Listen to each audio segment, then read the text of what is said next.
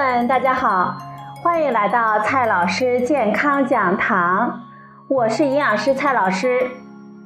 今天呢，蔡老师继续和朋友们讲营养、聊健康。今天我们聊的话题是，欧盟最新的研究表明，亚硝酸盐和硝酸盐呢吃的有点多。欧盟食品安全局。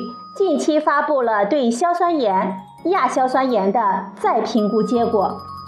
结果表明，第一，对绝大多数人来说，硝酸盐和亚硝酸盐添加剂的摄入量是安全的，但是儿童的亚硝酸盐摄入量偏高。一个是因为体重轻，所以相对摄入量高。另一个呢是他们吃的食物中添加亚硝酸盐的比较多。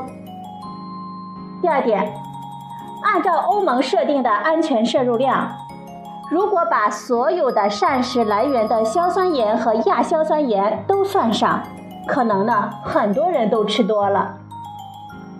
但是总的结论是，肉类和其他食物中添加的硝酸盐和亚硝酸盐。处于比较安全的水平，他们呢也不准备调整目前的标准。看一下他们的标准，欧盟的限值呢，多数是在每公斤二百五十毫克到三百毫克，日本呢多数是在每公斤五十到七十毫克，美国多数是在每公斤二百到五百毫克。而我们中国呢，是每公斤一百五十毫克。在欧盟，硝酸钠、硝酸钾、亚硝酸钠、亚硝酸钾均可以作为食品添加剂来使用，常见于肉类、鱼类和奶酪产品。这几种添加剂呢，主要发挥三种作用：一是抑制肉毒杆菌的生长繁殖，避免食物中毒。另一个呢是起到护色剂的作用，也就是让肉类保持诱人的红色。还有一个呢是调节食物的风味。我们吃进去的硝酸盐呢还有两个重要的来源，一个是蔬菜，另一个呢是饮水。蔬菜中的硝酸盐和亚硝酸盐处于动态的平衡，这是天然存在的。尤其是叶菜中的含量比较高，比如说腌制蔬菜的硝酸盐会转化为亚硝酸盐，在三到七天的时候能够达到高峰，有的时候呢还会因此导致食物中毒。饮用水中的硝酸盐主要是来自环境的污染，比如说农田中使用的氮肥渗入地下水，当然。自来水厂呢，对这个指标是有严格控制的。欧盟设定的硝酸盐和亚硝酸盐的安全剂量分别是每天每公斤体重三点七毫克和零点七毫克，相当于六十公斤体重的成年人每天分别吃二百二十毫克和四十二毫克。以此计算，欧盟的科学家呢发现。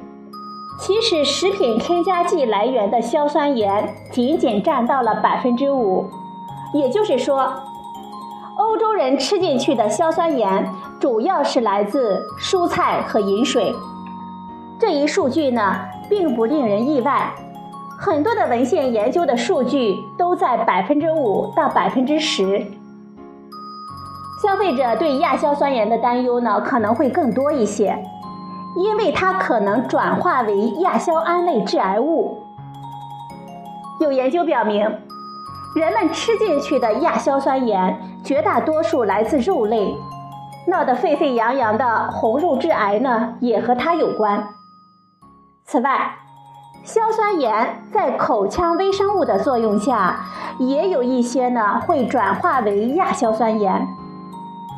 但是欧盟科学家经过谨慎的评估后认为，这个风险实际上是很微弱的。也就是说，按照标准的限量添加的亚硝酸盐，并不会明显增加致癌物的产生。你可能会问，中国的情况如何呢？又有没有特别的权威的数据披露，因此呢，我们只能是估计。相对欧美人的餐桌，我们中国人吃叶菜还是蛮多的，因此呢，硝酸盐的总摄入量可能会超过欧洲人，但是食品添加剂硝酸盐的占比呢，也不会太高。在中国。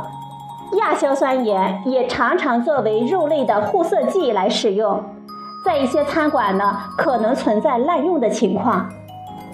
由于有些人误将亚硝酸盐当成食盐来使用，造成中毒，现在呢，餐馆已经不让直接用亚硝酸盐，但是辅配的肉类添加剂中还是常常的用到它。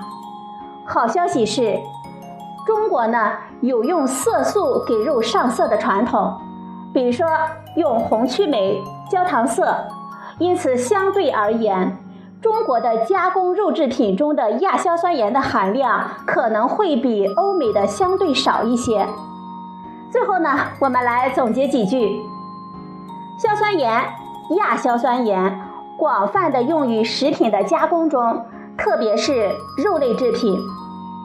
我们摄入的硝酸盐偏多，但是绝大多数并不来自于食品添加剂。肉类制品中的亚硝酸盐呢，值得关注，但是目前呢，尚无明确的数据表明中国人摄入过多。如果不考虑滥用的因素，中国对硝酸盐、亚硝酸盐的控制比欧盟呢更严格。好了，朋友们。今天的节目呢，就到这里，谢谢您的收听，我们明天再会。